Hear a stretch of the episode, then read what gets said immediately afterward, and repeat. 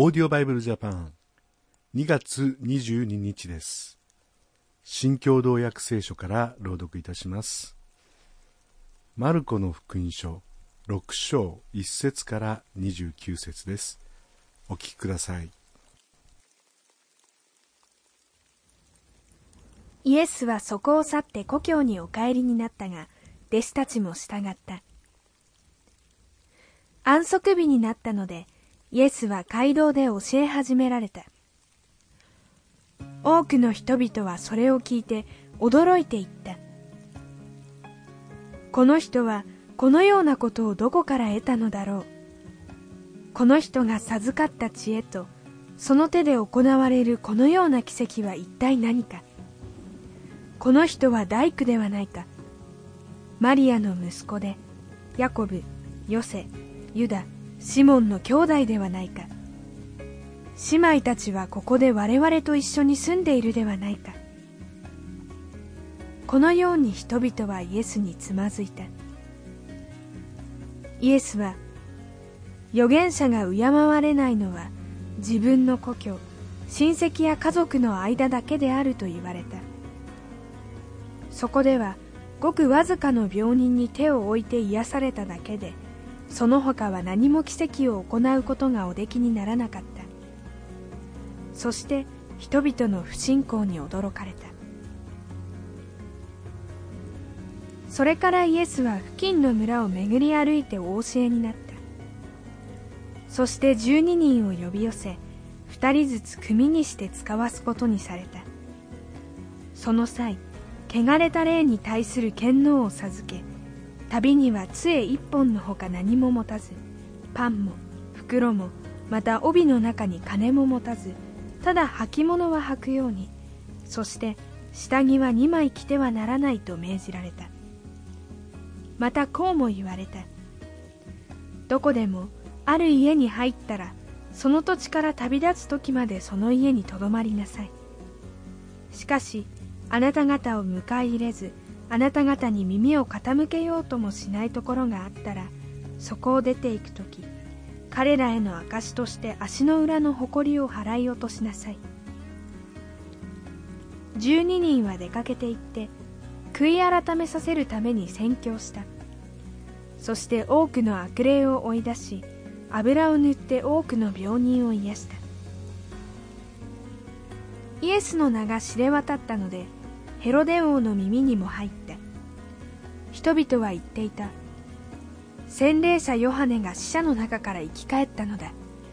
だから奇跡を行う力が彼に働いている。その他にも彼はエリアだという人もいれば昔の預言者のような預言者だという人もいた。ところがヘロデはこれを聞いて私が首をはねたあのヨハネが生き返ったのだと言った。実はヘロデは自分の兄弟フィリポの妻ヘロディアと結婚しておりそのことで人をやってヨハネを捕らえさせ牢につないでいた。ヨハネが自分の兄弟の妻と結婚することは立法で許されていないとヘロデに言ったからである。そこでヘロディアはヨハネを恨み彼を殺そうと思っていたができないでいた。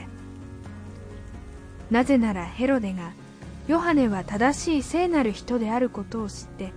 彼を恐れ保護しまたその教えを聞いて非常に当惑しながらもなお喜んで耳を傾けていたからである。ところが良い機会が訪れた。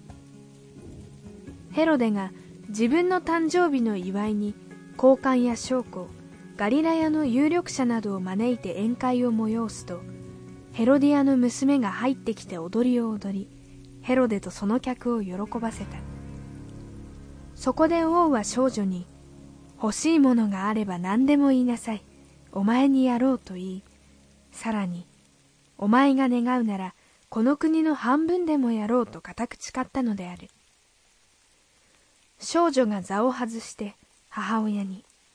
何を願いましょうかと言うと母親は洗礼者ヨハネの首をと言った。早速少女は大急ぎで王のところに行き、今すぐに洗礼者ヨハネの首を盆に乗せていただきとうございますと願った。王は非常に心を痛めたが、誓ったことではあるし、また客の手前、少女の願いを退けたくなかった。そこで王は衛兵を使わし、ヨハネの首を持ってくるようにと命じた。衛兵は出て行き、牢の中でヨハネの首をはね、盆に乗せて持ってきて少女に渡し、少女はそれを母親に渡した。ヨハネの弟子たちはこのことを聞き、やってきて遺体を引き取り、墓に納めた。イエス様は弟子たちを二人組にしてそれぞれ使わされました私たちも信仰生活を送っっていったりあるいは教会で奉仕をしたりするにもやっぱり友達って必要なんですね。そこで励まし合ったりする、まあ、そういう意味でも教会に通うっていうことはあの信仰のためにはとても大切なんですけども、まあ、ぜひ心から本当に分かり合える共に歩んでいくことのできる信仰の友が与えられるようにと祈りたいと思います。それではまた明日お会いしましょうさようなら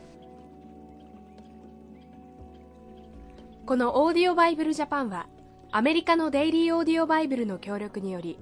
メッセージ小暮達也ディレクターティム・ジョンソンでお送りしました。